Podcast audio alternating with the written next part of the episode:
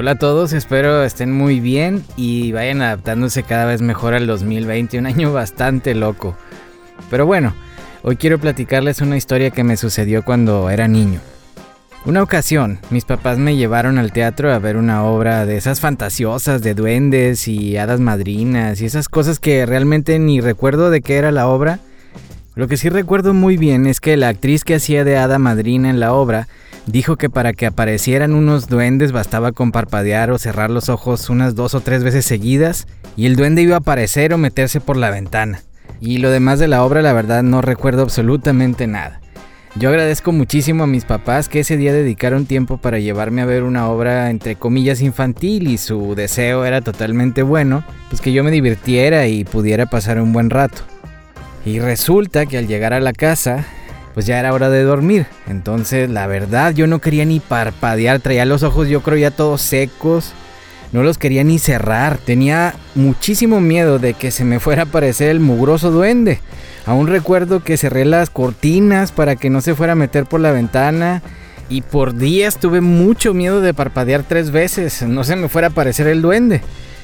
Sí, la verdad lo acepto. Yo era de esos niños que las botargas, los payasos, en vez de causarme gracia, me causaban bastante miedo. ¿Y a qué voy con todo esto? ¿Le suena la frase, ahí viene el coco, ahí viene el coco? Frase muy típica para decirle a los niños cuando no quieres que hagan o dejen de hacer algo. En fin, una frase para que por miedo o en base al miedo el niño no haga o haga algo.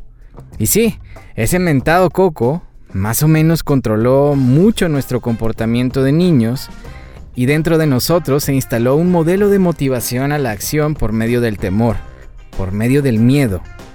Y es que en verdad la frase del miedo no anda en burro, pues la verdad es muy cierta. El miedo mueve y mueve mucho. Alguna vez escuché a un tipo decir que nosotros los humanos nos movemos a hacer las cosas por dos motivaciones principales, el amor o el temor. Y sí, en mi vida realmente la mayoría de las cosas que hago son inspiradas por cualquiera de las dos. El problema es cuando dejamos de ser niños y el coco sigue presente en nosotros. El coco es todo aquello que nos movemos a hacer en nuestra vida motivados por el miedo. Y el problema más grave de actuar en base al miedo es que no disfrutamos de nuestra vida. Así de fácil.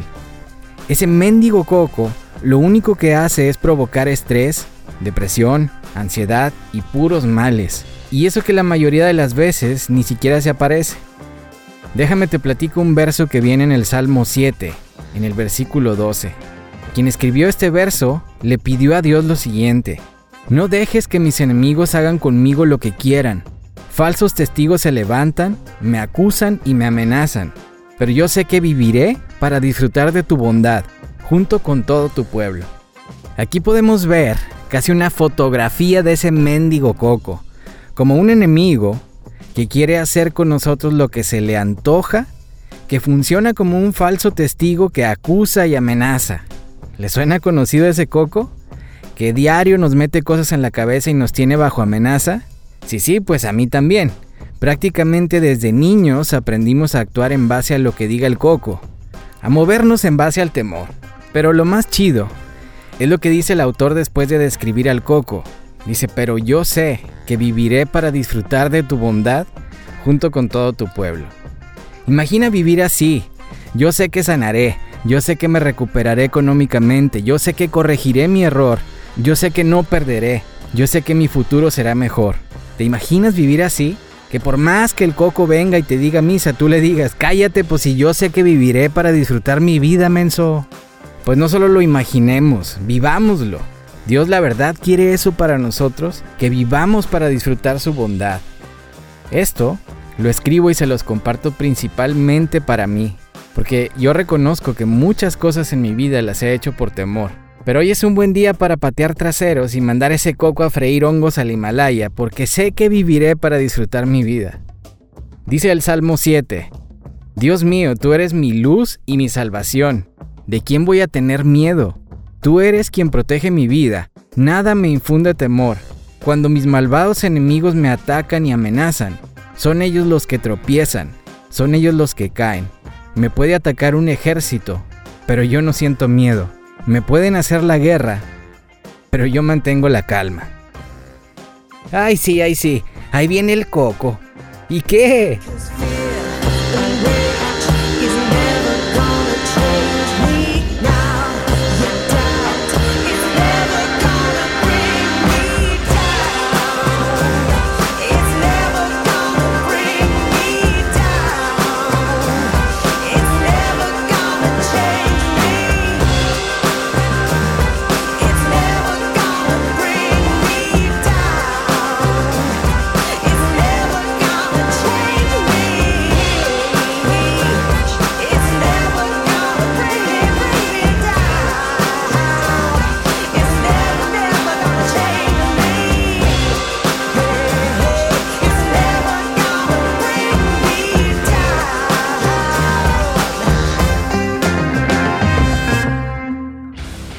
Reciente operativo capturamos y desmantelamos la red de mentiras y tonterías del coco.